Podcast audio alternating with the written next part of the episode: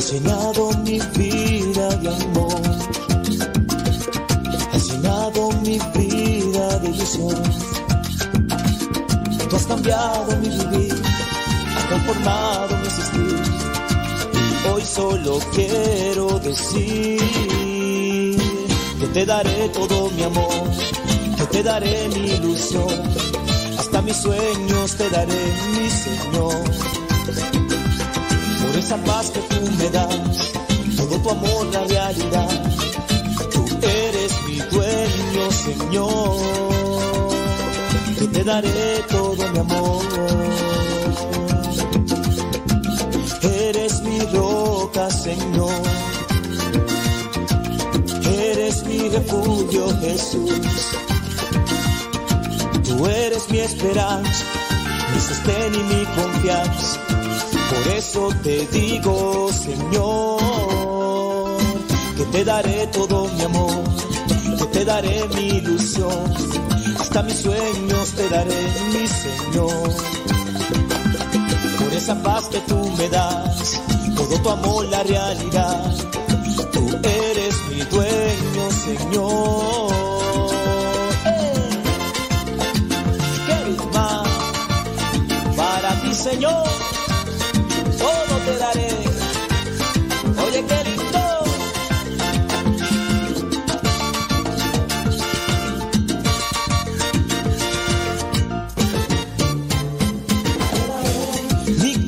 Señor, mi alma, mi Dios, todo lo que soy, a ti te daré, te daré toda mi vida, ahí te daré todo mi amor te daré, te daré a ti, Señor, te daré, Eva.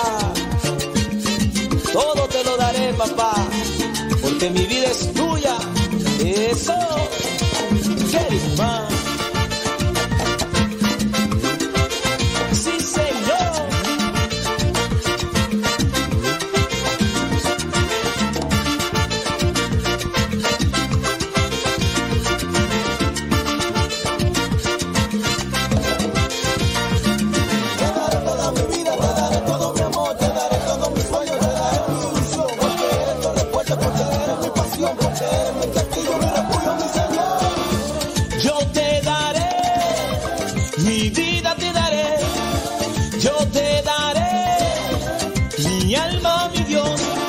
soy, todo lo que soy, eh. yo te daré, Señor, todo lo que soy, todo lo que soy, eh, eh.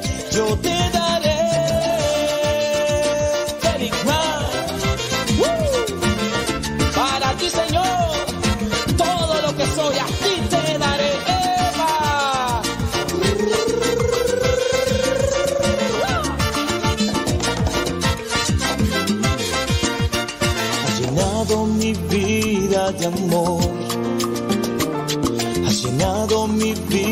Vida de ilusión. Tú has cambiado mi vivir. Has transformado mi existir. Hoy solo quiero decir que te daré todo mi amor, Señor. Este canto se llamó Te Daré. Lo interpretó Ministerio Querigma de República Dominicana.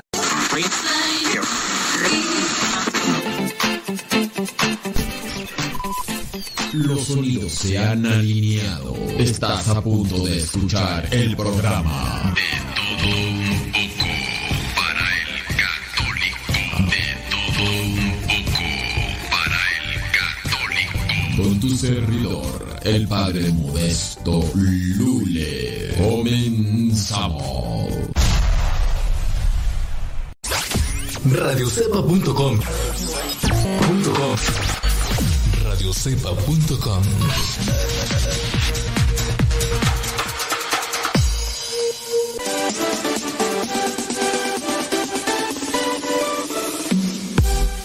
Porque nuestra prioridad es la evangelización. Transmitimos las 24 horas del día. Los 365 días del año. Llegando hasta tus oídos en las diversas plataformas digitales. Sigue en sintonía de Radio Cepa, una radio que forma e informa.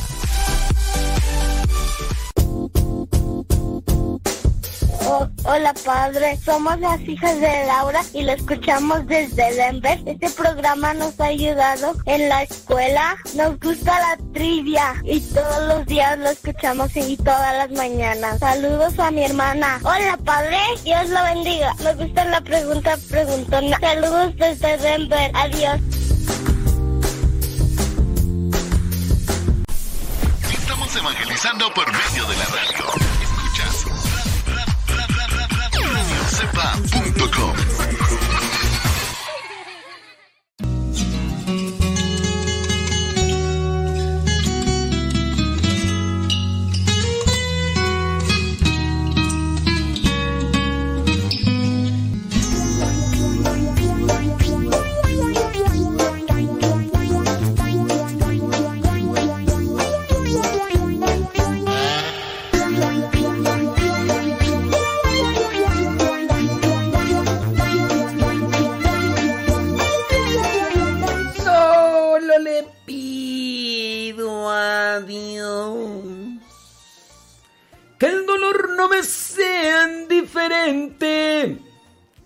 que la resaca muer, la reseca muerte no me encuentre, vacía y so, vacío y solo sin haber hecho lo suficiente. Esa canción tiene reflexiones. Y es una canción que se comparte dentro del mundo secular. Dice después, solo le pido a Dios que lo injusto no me sea indiferente, que no me abofete en la otra mejilla, después que una garra me arañe esta suerte. Solo le pido a Dios que la guerra no me sea indiferente. Es un monstruo grande y pisa fuerte toda la pobre inocencia de la gente. Solo le pido a Dios que el engaño no me sea indiferente. Si un traidor puede más que unos cuantos, que esos cuantos no lo olviden fácilmente. Solo le pido a Dios que el futuro no me sea indiferente. Desahuciado está el que tiene que marchar a vivir una cultura diferente.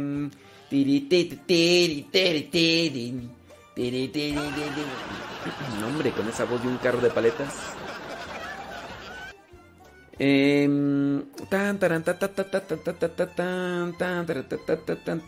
Déjame ver, saludos a la chilindrina. Saludos a la Popis. A todo También a Doña Clotilde. también a ñoño. Ya, ya tenemos ubicado a ñoño. Doña Clotilde. ¡Ah! Claro, ya Doña Clotilde. Eh, ¿Quién será? Ah, ¿sabes? Ya sé quién es el señor Barriga. Había uno que se llamaba Godines, ¿no? Ay, la familia echándome porras, dice mi prima que así se canta. No, prima. Así de feo, no. Hay que cantar más bonito. Hay que cantar más bonito. Eh... Ah, ¿y yo qué culpa tengo? Dice Pedro Lara que ponga música alegre que porque se está durmiendo. ¿Y yo qué culpa tengo, Pedro? Yo... A ver, Pedro, Pedro, Pedro, Pedro. Oye, ese rato con la encuesta que hicimos, pues ahí salió una. ¿Te ayuda este programa en tu fe? No, ¿para qué lo escuchas, pues? Pero bueno, hay gente masoquista en esta vida. Hay gente masoquista en esta vida mis primas ahí echándome porras. Ay, no dejarían de ser mi familia para echarme porras. Mm, mm, mm. Eh, sí, sí, sí, sí. Vamos a ponerle enjundia. es que me estoy durmiendo. No, Pedro, pero pues... Yo qué. Saludos a don David Trejo, que después de que se sacó la lotería ya habla, ya cuenta las letras que escribe en el chat. Pues, don David Trejo, ¿cómo has cambiado? ¿Cómo has cambiado, don David Trejo? Pero bueno, bueno que no nos has cambiado y nos sigues ahí escuchando, compadre. Thank you. Thank you very much, compadre. Dice Lucila Guerrero que también se está durmiendo. Lucila, tú naciste dormida. Sí, tú, naciste dormida, Lucila Guerrero, que está, que está durmiendo. Sí. Em, ay Dios, es que me escribieron acá mucho. Saludos para Juana y Cirilo. Que nos escuchan en Delaware, dice Miguel Rivera. Ahí está. Sí. Eso, ándele pues. Dice, sí, pues ustedes, ustedes opinando de que canto bien bonito cuando ustedes ni saben nada de cantar. Así no les creo. Mira, que me estuviera calificando Andrea Bocelli que me dijera, es, cantas muy bien. Ah, bueno, ahí sí. A menos de que estuviera echando mentiras, ¿verdad? Pero sí, no, ustedes. Ustedes no saben de cantar, pues ustedes ahí. Sí, sí, sí, sí, sí. sí. Bueno, ¿qué te señor? Fíjate que. Que por ahí está la humildad de Fray Nelson Medina, que está muy buena. sí, sí, sí, sí. Está, está interesante como todas sus homilias. La vamos a compartir, la vamos a compartir, sí. Oye, por cierto que ayer, hombre, una persona por ahí dijo en su opinión, y que después yo le eché carrilla, pero la agarró de... en serio. Dijo en su, en su opinión escrita, hoy sí está bueno el programa, el tema del programa. Entonces, hoy sí está bueno, hoy sí está bueno el tema del programa. Y yo le dije, ¿qué quieres decir? ¿Que los otros no han estado buenos? Y bueno, yo hice drama y la otra que no se queda atrás, no hombre, pues, ¿para qué quieres? Entonces yo le hice drama en tono del burling y ya, después ni cómo hacerle decir que, era pura broma la mía, pues. Pero sí, pues hay veces que uno dice, hoy sí está bueno, entonces... Sí, sí. Pero sí, está interesante la reflexión de Fray Nelson Medina. Así que, sin más... Ah, déjenme decirles otra cosa. Eh, en el caso de Cristian y Chema, ya ven que les habíamos dicho que ya bailaban las calmadas con ellos. Pues no, señoras y señores. Porque se quedan una semana más. Ande pues. Pues una semana más van a andar por acá Chema y Chirstian. Pero ya andan en ultimando detalles, haciendo limpieza de su cuarto, arreglando bodegas y todo el todas las cosas que utilizaron durante este tiempo de misión. Aunque Chema sí duró el año completo, Chiristian no. Chiristian duró unos cuantos meses, pero de igual manera andan ellos ya en lo que vendría a ser el corte de caja para esperar a los otros dos hermanos eh, seminaristas que estarán en su año de pastoral. Y otros hermanos el próximo domingo estarán comenzando sus 15 días de retiro espiritual antes de la profesión de votos perpetuos estarán comenzando. Bueno, vámonos con Fray Nelson Medina con esta reflexión y despuesito regresamos.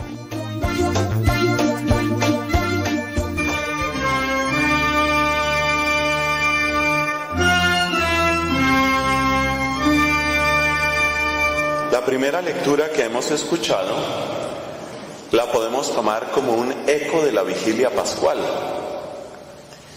esta lectura, con la misma respuesta, Ambos textos tomados del libro del Éxodo, capítulos 14 y 15, está en la vigilia pascual. Es tan importante esta lectura que las rúbricas para esa gran solemnidad, la más importante de nosotros los cristianos, dicen, pueden omitirse otras, pero esta, la del Éxodo, la que acabamos de oír, no se omita nunca. Eso significa que tiene una gran importancia para nuestra vida cristiana, para mirar nuestra vida cristiana como una vida centrada en la Pascua. La narración es sumamente ágil. Está por una parte el drama exterior, los egipcios que persiguen a los israelitas. Está el drama interior, la gente que no tiene fe. Recordemos el texto que oíamos ayer. Le dicen a Moisés, ¿para qué nos trajiste aquí? ¿Es que no había tumbas en Egipto? Qué modo tan duro de hablar. Claramente carecen de ese recurso interior. Pero hay uno que permanece fiel y ese es Moisés. Se destaca en dimensiones colosales la figura de Moisés, el que habla con Dios, el que extiende su mano y su callado sobre el mar, el hombre de la palabra poderosa que atrae ese viento fortísimo, capaz de separar las aguas y capaz de abrir un camino donde no lo hay. Moisés, el grande. El desenlace deja atrás toda esa angustia y toda esa incredulidad y de repente todo el pueblo es una sola alabanza, una sola alegría, un solo cántico de gratitud y de júbilo para Dios. Esos son los elementos que encontramos en esta hermosísima lectura. Quiero subrayar aquello del viento que abre un camino donde no lo hay. Por dos veces el texto destaca que los israelitas pudieron caminar sobre tierra seca. La traducción que muchos hemos oído muchas veces dice a pie enjuto. Eso no, no se utiliza tanto ahora. Sobre tierra seca. Es un camino nuevo, pero un camino bueno. Necesitamos la fe que abre caminos nuevos. Porque muchas veces como cristianos nos sentimos lo mismo que los israelitas, presionados, atacados por fuera, inseguros por dentro. Poco a poco, de una manera lenta pero ineluctable, diríamos que el mundo se vuelve más y más hostil a la fe cristiana. Cosas que no podíamos siquiera imaginar hace unos años están sucediendo. Ya mi país tiene una ley de eutanasia. Colombia, tan atrasada en tantas cosas, ya tiene ley para matar legalmente. Y un personaje que es bien conocido en mi país, un periodista que se ha destacado sobre todo por sus caricaturas y sus grasejos, tenía al papá muy enfermo.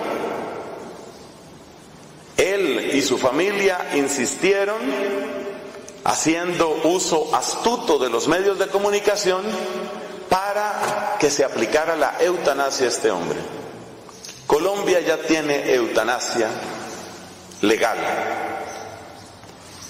Irlanda vota por mayoría absoluta en un referendo para aprobar el matrimonio entre personas del mismo sexo.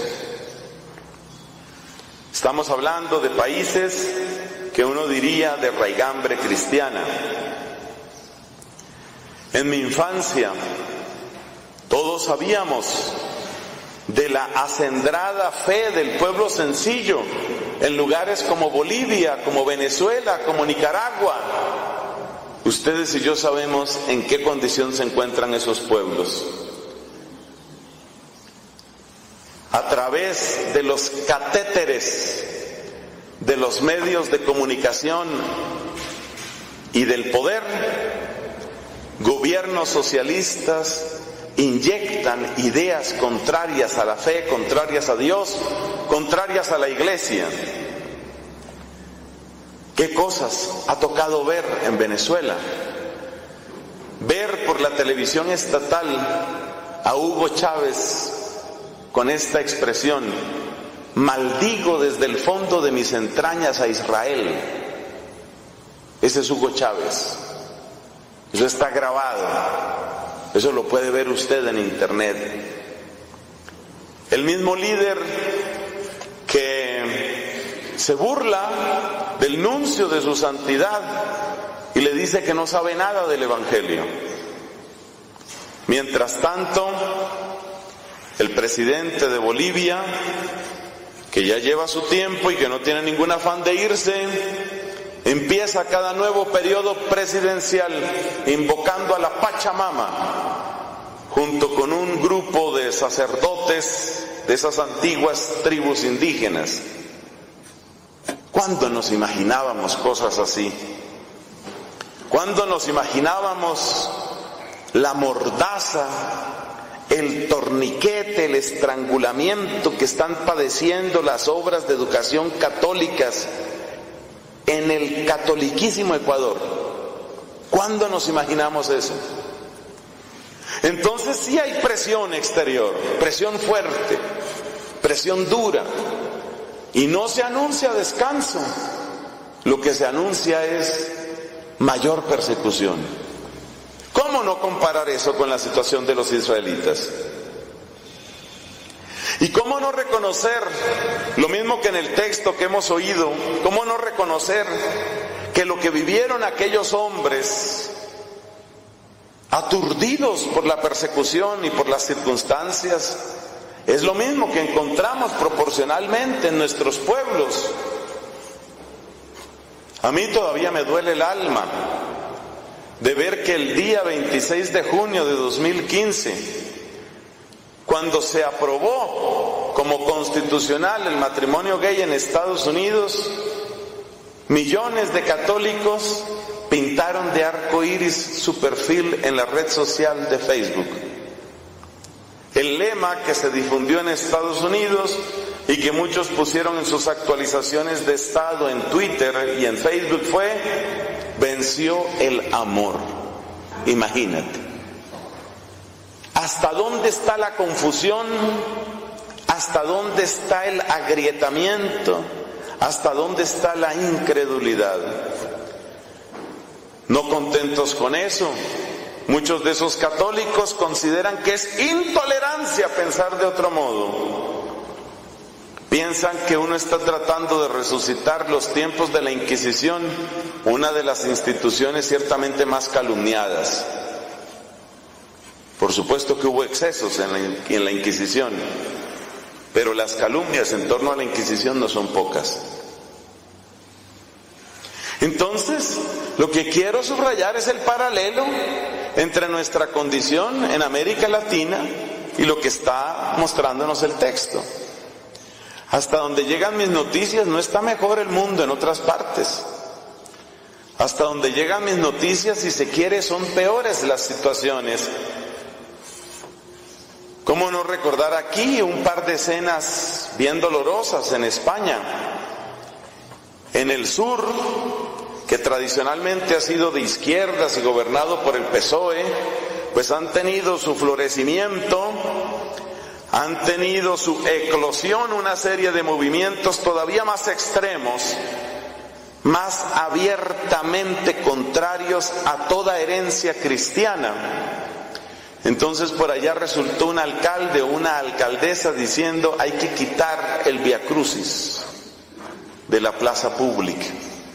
Lo mismo sucede en Estados Unidos. Hay que quitar el monumento a los diez mandamientos.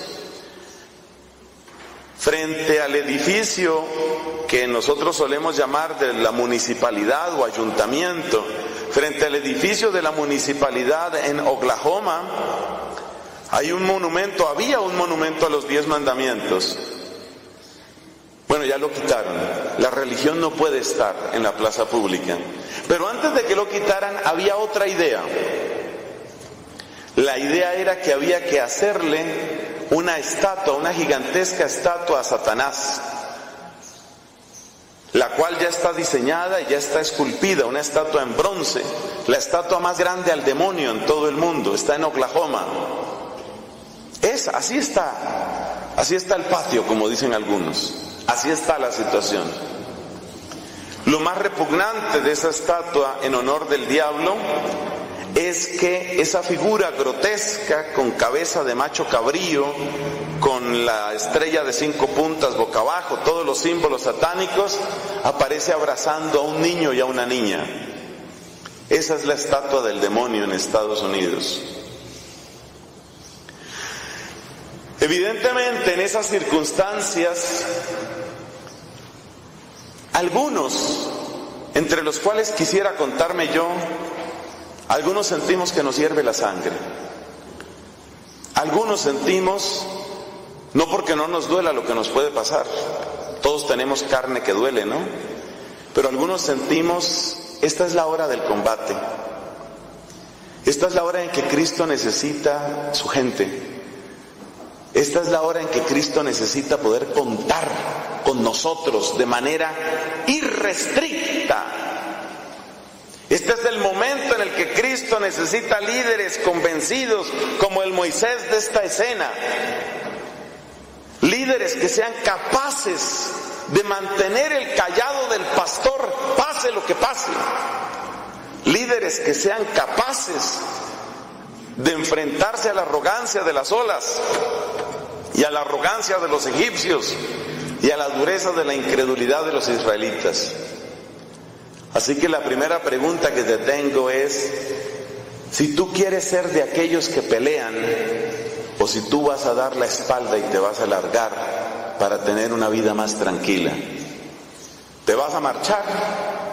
¿Te vas a marchar para que no te molesten? ¿Te vas a marchar para que no te maltraten? ¿Te vas a marchar para que no te insulten? ¿Te vas a marchar para buscar una tranquilidad que nunca será paz? Óyeme la pregunta, ¿te vas a marchar para buscar una tranquilidad que nunca será paz? Porque eso no es paz. O te vas a quedar, pero si te quedas, te quiere Dios como quiso a Moisés, te quiere Dios como fue Moisés, te quiere Dios pero con una fe de ese tamaño. Y si somos de los que tienen esa fe, veremos maravillas. Veremos que se abren caminos donde no los hay. Veremos que se abren puertas que parecían selladas para siempre. Veremos que se puede atravesar el desierto, que se puede caminar sobre el mar. Veremos que los leones más feroces mantienen sus fauces cerradas, porque Dios así los gobierna, según le sucedió a Daniel. Y veremos la victoria del crucificado y del resucitado. Esos fueron los tiempos que nos tocaron. Ahora, ¿qué vamos a hacer? ¿Dar la espalda y huir a una vida tranquila? ¿O abrir el corazón, pedir el poder del Espíritu, renovarnos en la fe y decir lo mismo que Isaías? Aquí estoy, envíame a mí.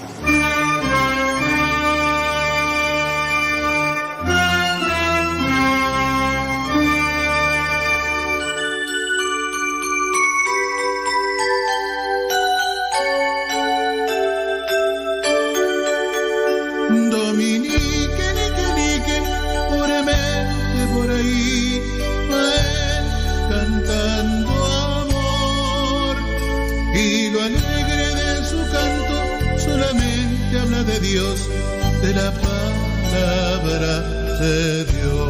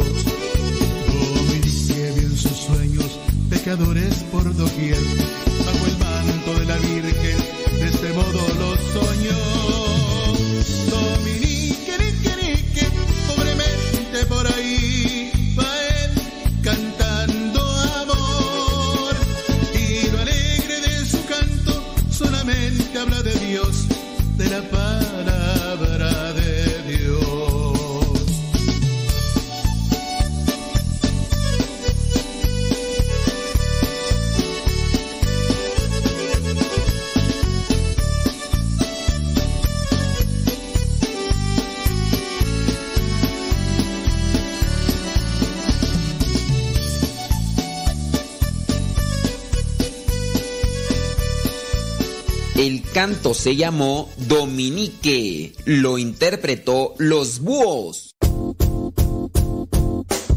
Oh, hola padre, somos las hijas de Laura y lo escuchamos desde Denver. Este programa nos ha ayudado en la escuela. Nos gusta la trivia y todos los días lo escuchamos y todas las mañanas. Saludos a mi hermana. Hola padre, Dios lo bendiga. Me gusta la pregunta preguntona. Saludos desde Denver. Adiós.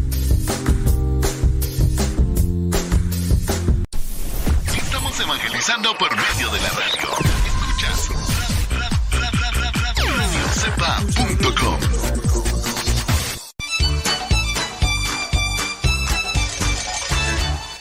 Estás escuchando la cepa, la institución de los misioneros servidores de la palabra.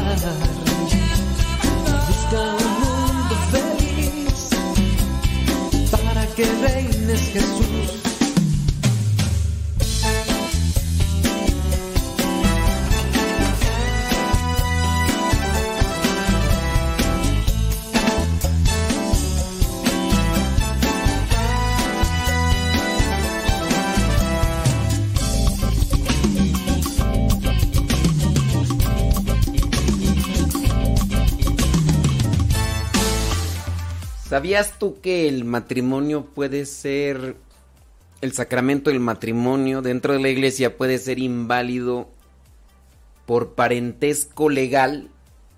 Sí, el derecho canónico lo establece así.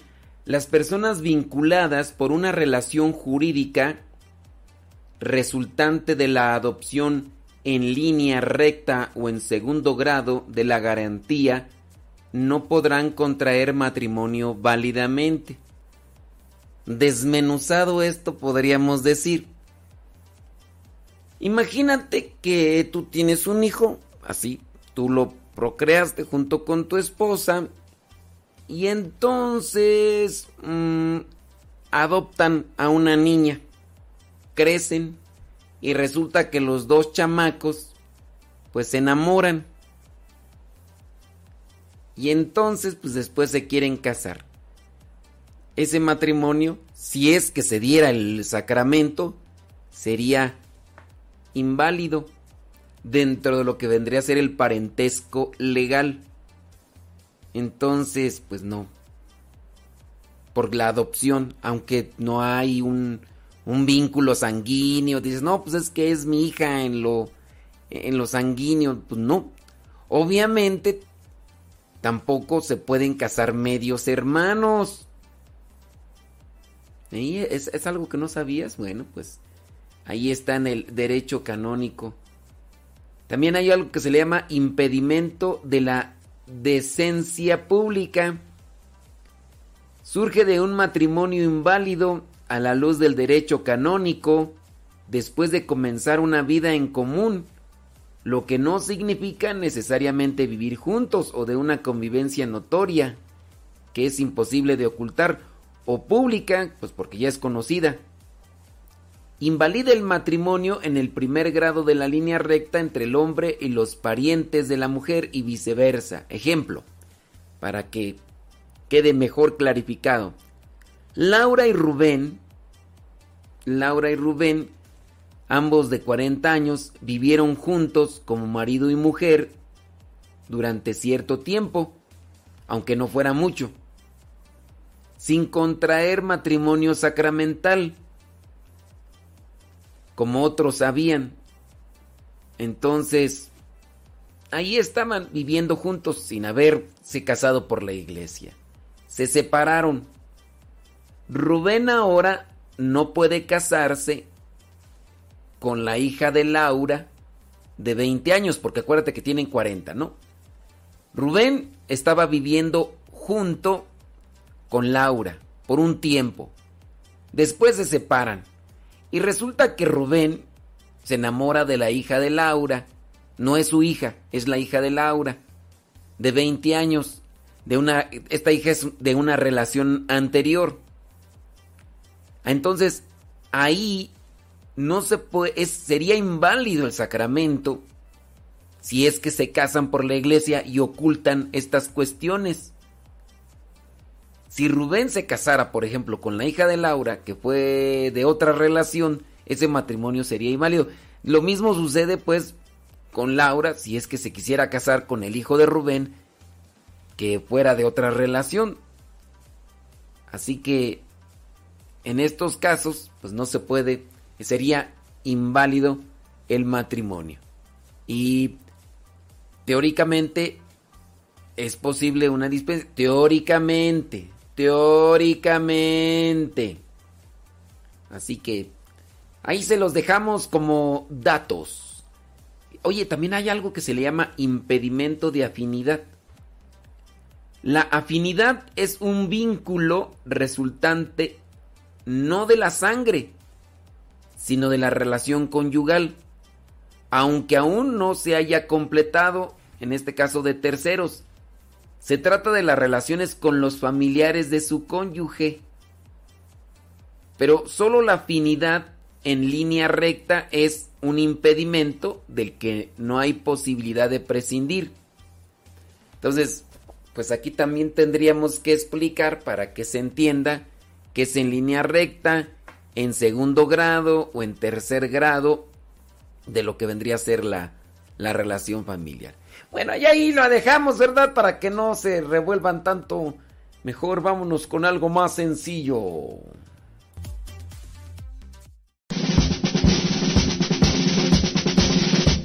Una frase o un pensamiento quizá no cambien tu vida, pero te podrá ayudar para generar una reflexión que te lleve a un cambio en tu manera de vivir. Vámonos al segmento Las frases del Facebook.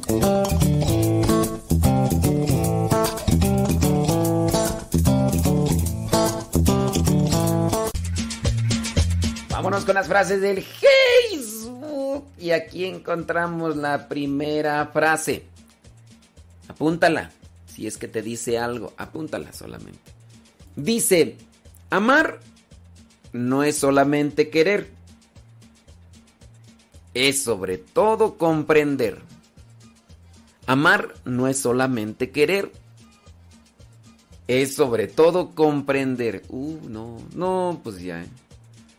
Está medio difícil la situación, comprender. Romanos No, no es cierto. Primera carta a los Corintios capítulo 13 versículos del 4 al 7 para que ustedes vean qué es el amor. El amor es cristiano. Ahí está clarito, entendido. Poco practicado, pero... Primera carta a los Corintios capítulo 13 versículos del 4 al 7. Siguiente frase. Nadie puede hacer toro, todo. Pero todos pueden hacer algo. Nadie puede hacer todo, pero todos podemos hacer algo.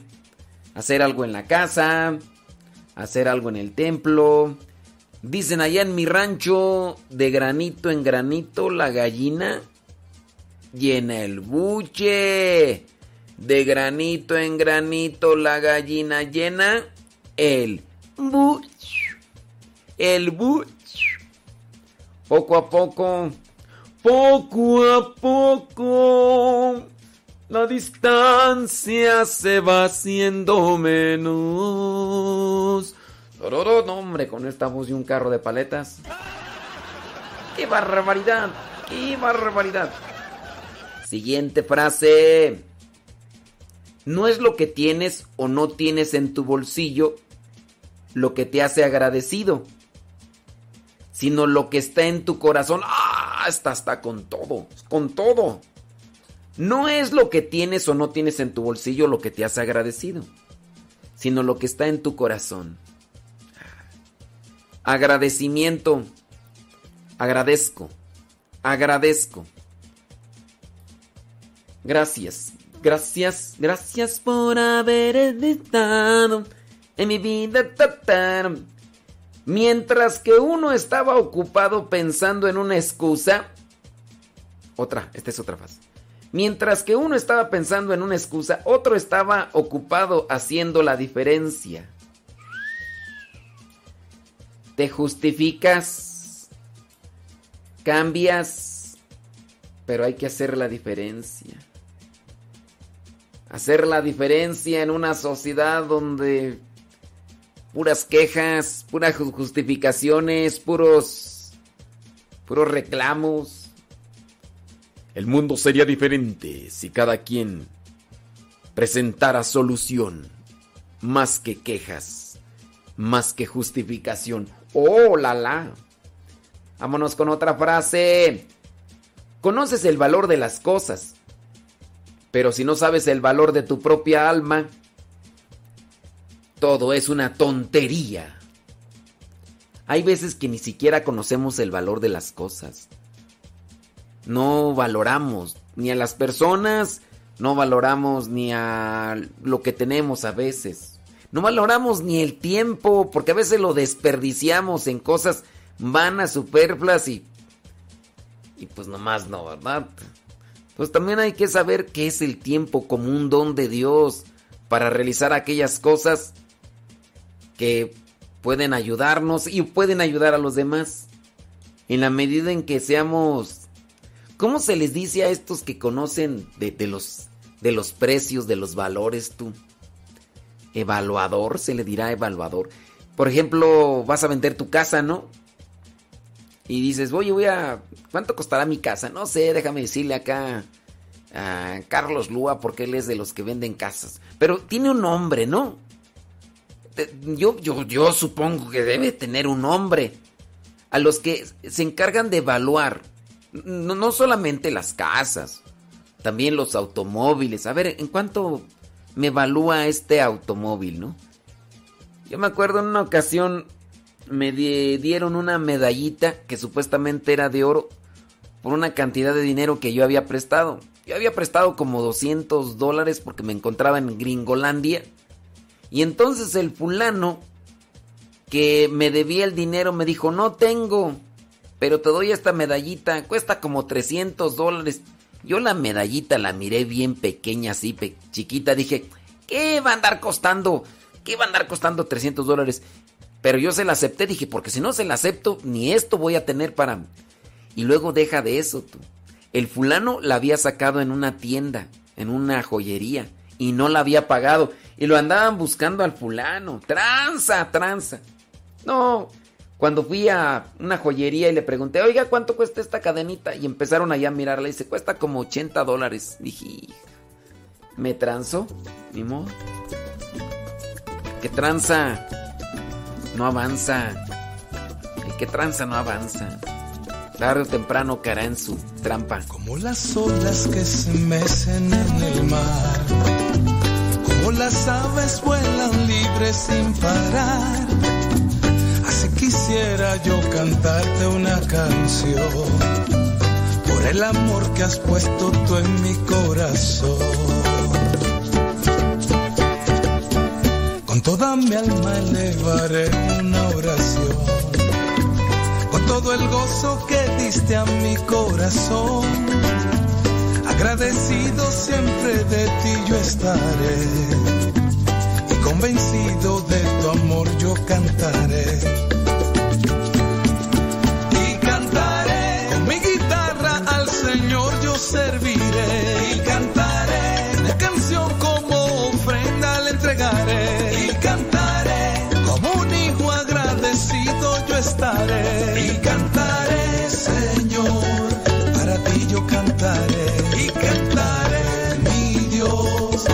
Solo a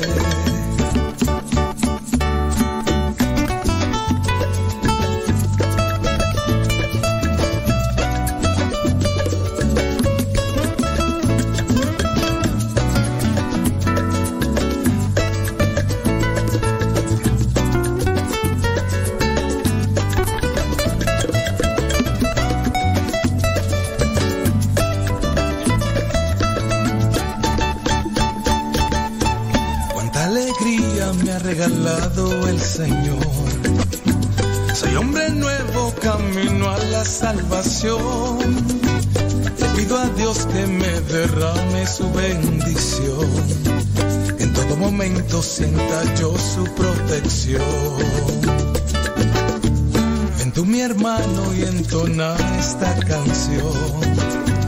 Que eleva el alma y te lleva a la oración Alza tus manos y dale la gloria a Dios. Canta conmigo y dale a Jesús todo tu amor. Y cantaré mi guitarra al Señor yo serviré. Y cantaré una canción como ofrenda le entregaré. Yo estaré. Y cantaré. Mi guitarra al Señor. Y cantaré. Como ofrenda le entregaré. Y cantaré. Y como un hijo agradecido yo estaré. Y cantaré Señor. Para ti yo cantaré. Y cantaré mi Dios. Solo a ti yo alabaré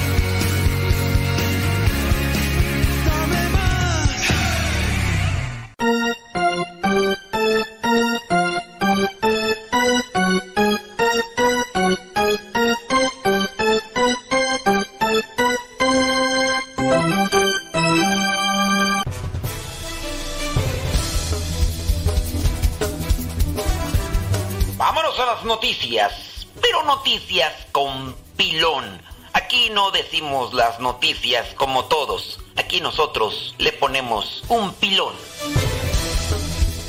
No soy pilón. Soy el padre modesto. ¿Ok? Solamente para aclarar. Salmones jóvenes se vuelven locos en un criadero de peces de Alemania tras supuestamente intoxicarse con cocaína. Los peces mostraron un comportamiento atípico. Ya sabe que estos salmones son estos que regularmente nadan a contracorriente en los ríos. Bueno, pues estos tuvieron un comportamiento atípico tratando de saltar fuera del agua, así como llenos de pánico, por lo que las autoridades medioambientales locales realizaron una investigación, dijeron, a ver, ¿por qué estos salmones se quieren salir del, del estanque? ¿A qué le tienen miedo? ¿Se va- ¿Tienen miedo que se van a ahogar o, o qué? Un equipo de investigadores ha descubierto que un extraño comportamiento detectado en salmones jóvenes de un criadero de peces en la región alemana de Surland pueden tener una curiosa causa. En uno de los arroyos afluentes se encontraron rastros de rastros de cocaína y un producto para la degradación de la misma informó la Agencia Estatal del Medio Ambiente del Estado Federado de Ren- Renania del Norte, Westfalia. Fue en junio del 2020 cuando un responsable de pesca del organismo en el municipio de Kirchundem observó un comportamiento atípico en los animales criados para proyecto de conservación de especies. Los salmones intentaban saltar fuera del agua presas del pánico, dijo Daniel Fey, jefe del Departamento de Ecología, Pesquera y Agricultura. Según el especialista, ese comportamiento apuntaba a una contaminación del agua de entrada. O sea, por eso se querían salir, porque dijeron, no, es que esa agua está contaminada. ¿Con qué está contaminada? Platiquen. ¿Con, con, con droga? ¿Con droga? Lo cual los peces pues querían evitar esa entrada de agua y por eso se querían salir. Al día siguiente, los salmones volvieron a mostrar una conducta normal y pues dice que no sufrieron daños permanentes. Estoy mirando por ahí el, las fotografías y sí, se ve medio extraño. Tras realizar un análisis de muestras de agua del arroyo de la cuenca, se encontraron pesticidas procedentes de la agricultura y restos de productos farmacéuticos, ah, ahora entiendo, provenientes de aguas residuales, todo ello en pequeñas cantidades. Además, los investigadores descubrieron dos sustancias, gonina, un producto que se usa para degradar el estupefaciente. Queda claro el asunto. Ponte a pensar. El señor andaba tirando el pesticida en estos campos de agricultura. Para echar el pesticida necesitas agua. ¿De dónde agarras agua? Del río. El señor, pues, le dijeron, ¿sabes qué? Ya terminaste dos hectáreas de echarle el pesticida. Muy bien. Pues vas a echar otras dos hectáreas. Y dijo el señor, no, estoy muy cansado. El jefe le dijo, no te preocupes, te voy a dar una sustancia que... Pero, eh, ¿sabes qué? La voy a rebajar. Le voy a poner benzoilegonina para que se rebaje. Y entonces, pues ahí estaban a la orilla del río. Se les cayó un poquito de las cocaína y de la otra. Y, pues, y luego también, como agarraban con la cubeta, agarraban esa cubeta para echar el agua del río al bote, donde después en el bote pues le echaban el pesticida para después echárselo a la bomba y con la misma cubeta la metían al bote y la echaban a la bomba con la que después naturales son los indios. Llámenme, llámenme Modesto Watson. Llámenme Modesto Watson o si ustedes han visto la serie que se llama El Padre Brown, que es un sacerdote así como como Watson, pues pueden también llamarme Modesto Watson. El pa no, el padre Modesto Brown. Pues claro, naturales son los indios, dijo Lino Buitrón. Dice, aunque los expertos no detectaron droga en la propia pecera, esto podría deberse al alto grado de dilución en la instalación. No se ha podido averiguar una causa clara. Ah, ya se las dije para el comportamiento de los peces. Sin embargo, tampoco se puede descartar una reacción de cocaína detectada en el agua del arroyo, explicó la... ah, ya, y ahí se los dije. Moraleja, y ahí les va el pilón. Si los mismos animalitos detectan que las drogas son malas y huyen de ellas, ¿por qué tú no? ¿Por qué tú? Ya, pues ni modo. El cerebro de los animalitos está más chiquito. Córrele. Ni, no la pruebes la droga. No la pruebes ni por curiosidad. No la... No, no sabes, no sabes.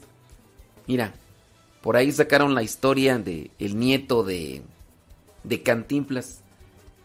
El pobre, por curiosidad, se puso a probar las drogas y pues ándale que ahorita para que se despegue de ellas, ah, cómo le está costando años y años. Lo bueno que todavía sigue vivo porque tú sabes muy bien. Y mira, hay gente que antes me escuchaba que estaba sumergido en las drogas y pues bueno, se le dijo que tenía que trabajar espiritualmente, no hizo caso. Le dijeron, un día habrá repercusión, compadre. Ahorita sufres tú, te gastas el dinero que no tienes, vives en la pobreza, vas al día. Acércate más a Dios. Pero no, se acercaba más a sus compañeros con la excusa de que tenía que trabajar y cosas por el estilo. Y fíjate que sigue con su cuerpo, con su persona intoxicada. ¿Y qué crees? Los hijos ya también se empezaron a intoxicar porque pues andan en los mismos ambientes y con los mismos amigos. Y ya ahorita los hijos, y eso que son adolescentes, ¿a dónde van a llegar? Si de por sí ya los niños traían un cierto tipo de comportamiento cleptómano, ahora con esta cuestión de la droga, sí, no sabe qué es cleptomanía, búsquele en el internet para que salga de la duda. Bueno, pero sí, de veras. Fíjate, yo leía ahí con relación a esto de de el nieto de Cantinflas que el pobre incluso hasta se ha prostituido. se ha prostitu- prostituido con tal de agarrar algo de dinero para seguirse intoxicando. ¿Por qué? Pues la droga ahí está haciendo estragos en este muchacho. Los animalitos, estos, los salmones, se dieron cuenta de eso y así como querían huir ellos de la pecera donde estaban de la de el estanque, también tú tienes que huir. Una nota al mismo tiempo de, de pilón, fíjate, un ladrón se roba la llanta de un coche, pero luego decide devolverla con una pequeña nota y además una pequeña eh, compensación. Resulta que el protagonista de la historia confesó que no fue nada gracioso despertar en la mañana y encontrar su vehículo sin llanta. No obstante, ahora le parece, después de un tiempo, divertida esta anécdota. Allá en Rusia, allá en la ciudad de Noyabrzh, situada allí en Siberia, un hombre salió de su casa y vio que su coche no tenía una llanta y debajo del eje vacío había un tronco que sostenía el vehículo. Sin embargo, eh, ahí cerquita, por ahí cerquita, encontró la rueda tirada y a un lado de la rueda estaba una hoja de papel y en ella estaba escrita a mano algo que, pues, sí, pues, a juzgar por lo que decía era quien planeaba robársela. Al parecer la llanta que había robado no le había encajado en el automóvil del desconocido que se la llevó y pues dijo, ¿para qué hago la maldad? Mejor la regreso. Y le puso en una nota, sin rencores, la rueda tendrás que ponerla tú, pero te dejo 100 rublos, equivalente a un dólar 35 centavos. Por los daños morales, decía el escrito. El protagonista de esta historia confesó que, pues, ¿cómo es eso? No obstante, ahora le parece una anécdota divertida. O sea, el ladrón se arrepintió y pues como no le quedó, como no le quedó la llanta que se había robado, no le quedó a su automóvil, le dijo, aquí está compadre, para que veas, aquí te dejo 100 rublos para que, si en dado caso tú quieres ahí, pues ya. O sea, el ladrón se arrepintió y le dejó algo allí. Pues hay que arrepentirnos, hay que arrepentirnos. Si tenemos vida, hay tiempo.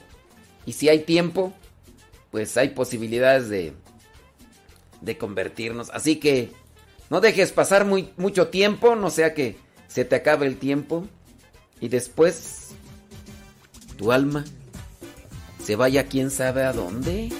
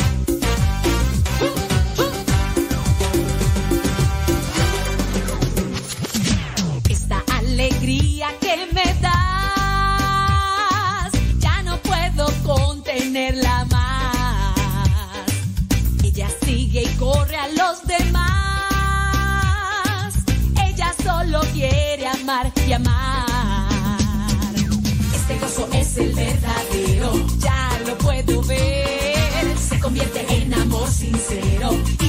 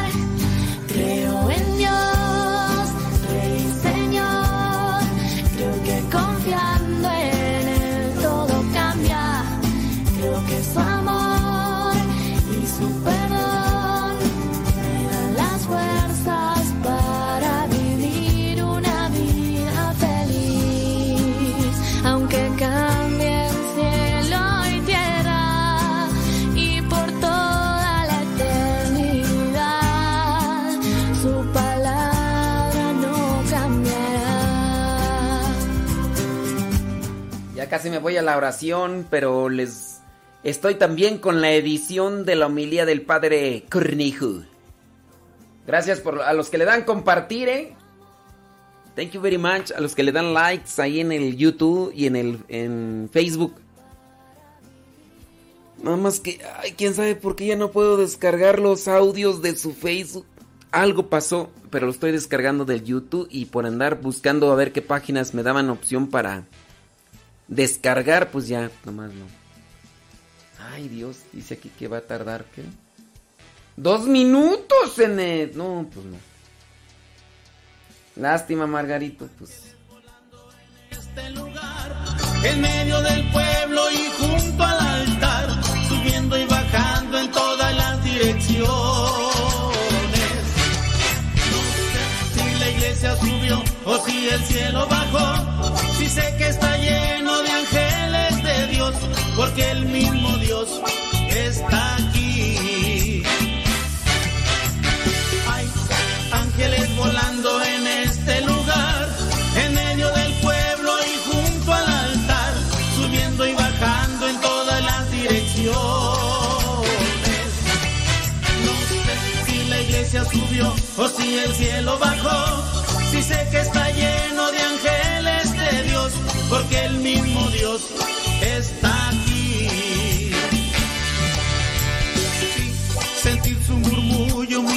cerca de ti, un ángel llegando para recibir todas tus oraciones y llevarlas al cielo. Abre el corazón y comienza a alabar el gozo del cielo todo sobre el altar, llegando y llevando bendición en sus manos.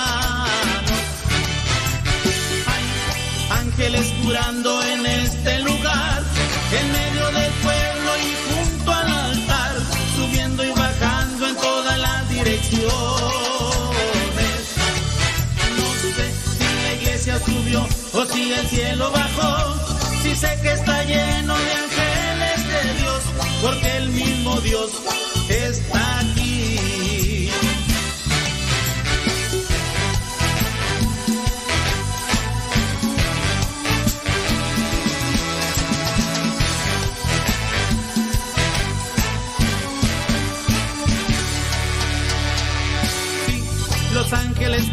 cantan y la iglesia se alegra, ya canta, ya ríe, ya llora y congrega, enfrenta el infierno y disipa el mal. Sentí la brisa del vuelo de tu ángel ahora, confía hermano, pues esta es tu hora, llegando y llevando bendición en sus manos.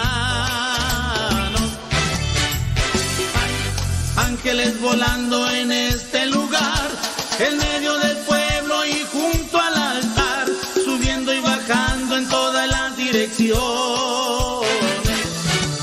No sé si la iglesia subió o si el cielo bajó, sé que está lleno de ángeles de Dios, porque el mismo Dios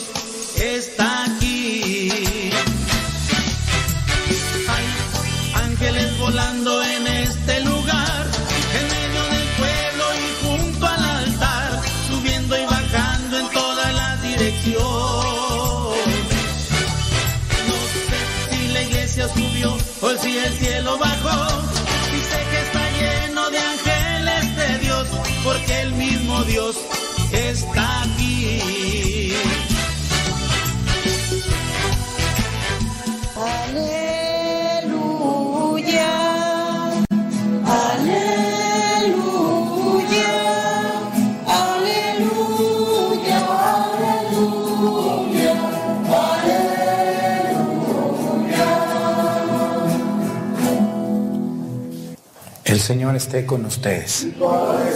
Lectura del Santo Evangelio según San Mateo. En aquel tiempo Jesús estaba hablando a la muchedumbre cuando su madre y sus parientes se acercaron y trataban de hablar con él. Alguien le dijo entonces a Jesús, oye, allá afuera están tu madre y tus hermanos y quieren hablar contigo.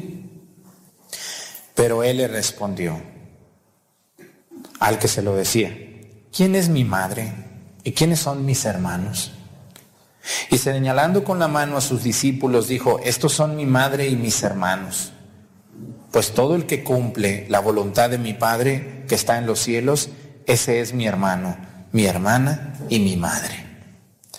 Palabra del Señor. Siéntense, por favor. Una de las, una de las cuestiones más, más criticadas por algunos hermanos separados es que María no, que María tuvo más hijos. Yo creo que ustedes han oído hablar eh, esta versión mezquina de gente enferma, de gente que no conoce verdaderamente las escrituras y que no ha estudiado las escrituras.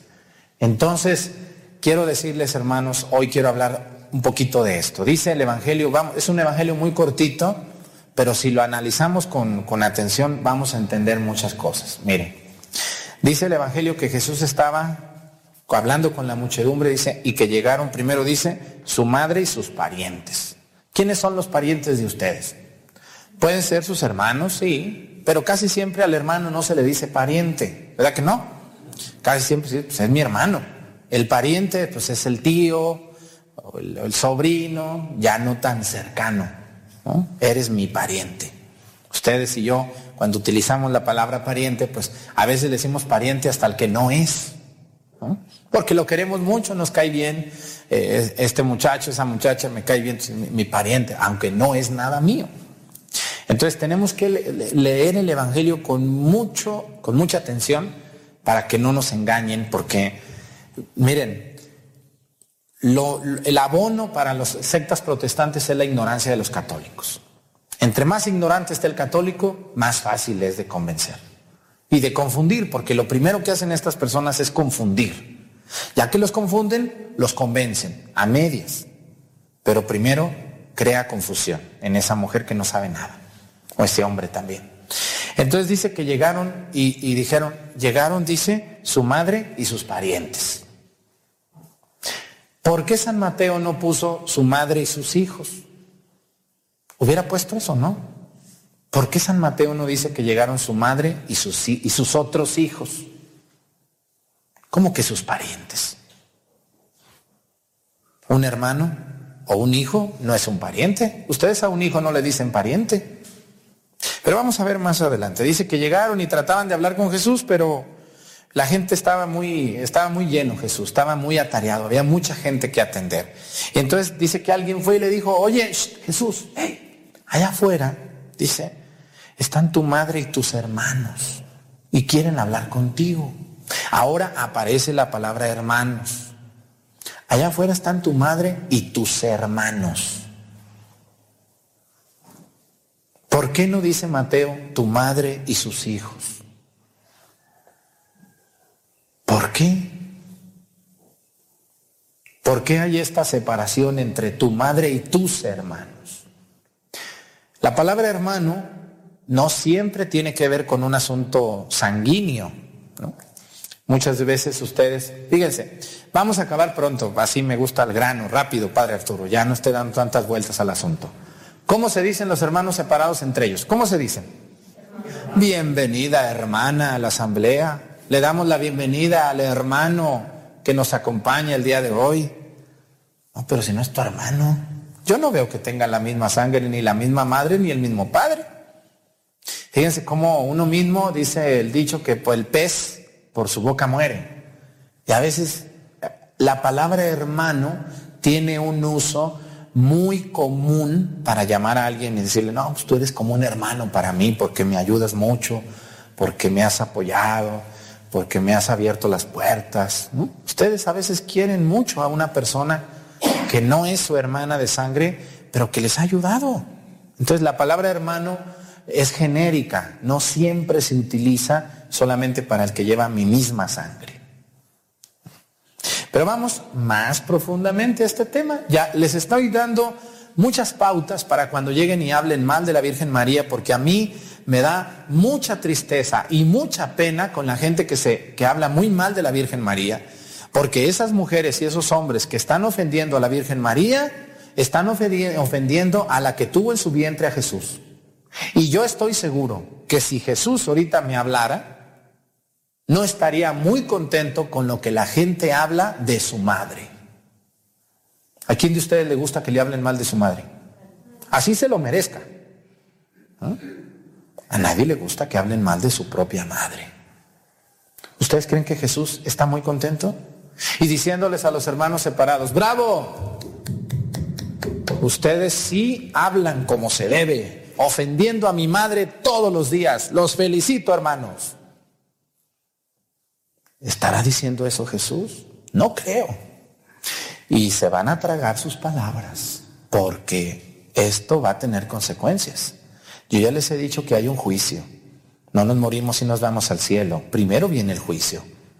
Y después cada quien recibirá su recompensa y, ay Dios mío, esas boquitas abiertas, no creo que les vayan a dar un premio. Hablar mal de María ¿Qué creen que, cómo se pagará eso? ¿Quién de ustedes se atreve a hablar mal de la Virgen María? Yo no, ni siquiera pensarlo. Porque es la madre de Jesús. Y, y, y, Nuestra Señora, acuérdense el ángel Gabriel como le dice, alégrate llena de gracia. Y luego su prima Santa Isabel, bendita tú entre todas las mujeres, hijo. Qué palabras tan fuertes a María. Y para que venga aquí mi prima hermana, mi sobrina, aquella señora, a ofender a la Virgen como si ella fuera una lindura de persona, ¿verdad? A veces hablamos de la Virgen cuando nosotros somos, no peores, estamos a kilómetros de la bondad de María. Por eso no hay que hablar de nadie, mucho menos de María. Y luego viene más abajo la respuesta. Dice que fueron con Jesús y le dijeron, oye, allá afuera están tu madre y tus hermanos, oye, que quieren hablar contigo. Pues mucha gente quería hablar con Jesús y ya ven, a veces hay gente muy barbera que inventa, ¿no? Dile al candidato que estoy aquí afuera, que soy su tío, que vino a visitar. Ni es cierto que es el tío. Pues mentiras. Yo ahora que soy padre ya me quieren salir muchos familiares, ¿cómo ven ustedes? Cuando yo estaba en el seminario, yo me acuerdo de mis tres, cuatro tíos, tías, eran las que, eh, Arturo, ¿cómo estás? Ahí te va para que compres una coca. Mira, ¿cómo estás en tus estudios? Vente de vacaciones, nosotros te ayudamos. Este, no, no crean que mi familia así toda me ayudaba. No, no. Como a la de ustedes, ¿a poco mucha ayuda? para ustedes? ¿No? Son contados. Sí tenemos familiares muy buenos, pues son contados. Bueno, pues el padre Arturo también. Ahora que soy padre y que me ha ido muy bien aquí en YouTube, uff, ahora ya, de mi pueblo y de otros pueblos. Oiga, pues yo como que su tía es sobrina de mi primo. A lo mejor usted y yo somos familiares. Uh, yo ni la conozco, doña, discúlpeme. No sé quién sea usted, de verdad, la respeto mucho, pero yo sé quiénes son mis familiares y yo sé quiénes estuvieron conmigo cuando yo necesité. Lo mismo pasó con Jesús. Estos, yo creo, yo estoy casi seguro que no eran ni María ni sus primos de Jesús. Si ustedes están en una reunión y tienen mucho tiempo sin ver a su mamá y la ven llegar, ¿qué hacen? Que, se siente allá, digan que me espere. Por lo menos uno manda a decir, dile que ahorita salgo, ¿no? Que nomás termino y voy, que me espere y llévala a almorzar. ¿No? ¿No harían ustedes eso? Claro. Y, y- y si están muy ocupados, diga- eh, diría, no, ahorita no, dile a mi mamá que- que mañana la veo, porque está muy cerca de mí a lo mejor, ¿no? Pero, Jesús tenía mucho tiempo sin ver a su mamá, porque andaba predicando. Acuérdense que Jesús andaba que en Cafarnaúm, que en Nazaret, que en Magdala, que en Bethsaida, que en Betania, que en Jerusalén. Y María vivía en Nazaret, era una señora ya grande. Entonces, para poder ir a Nazaret era muy complicado. No era como hoy que agarra el carro y pues llegas y duermes allá y todo. No era tan fácil verse entre familiares. Entonces, cuando Jesús no acepta que son su madre y sus hermanos, yo estoy seguro que no era la Virgen ni eran sus hermanos los que llegaron. Era alguna señora por ahí media creída que decía, pues dile que soy su mamá. Y así sí me va a atender.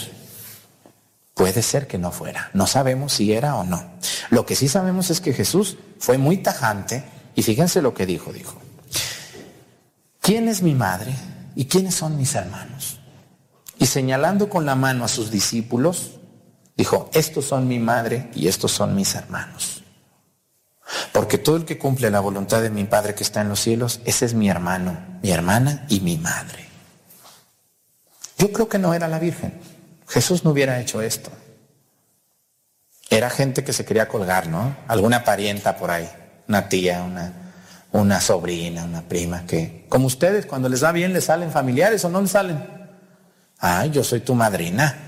Yo me acuerdo cuando tú eras niño, que no te ayudé, pero ahora que estás en el norte y tienes mucho dinero, ahora sí soy tu tía, ahora sí soy tu primo. Qué tristeza que seamos así de barberos y de acomodaticios. ¿Creen ustedes? Ahora ya, yo les digo que me salen muchas, muchas tías, me salen muchos sobrinos y me salen muchos... Pues no, uno dice, no es así. Tenemos que respetar mucho a la Virgen María, hermanos católicos que están viendo esta misa. Amen a María con todo.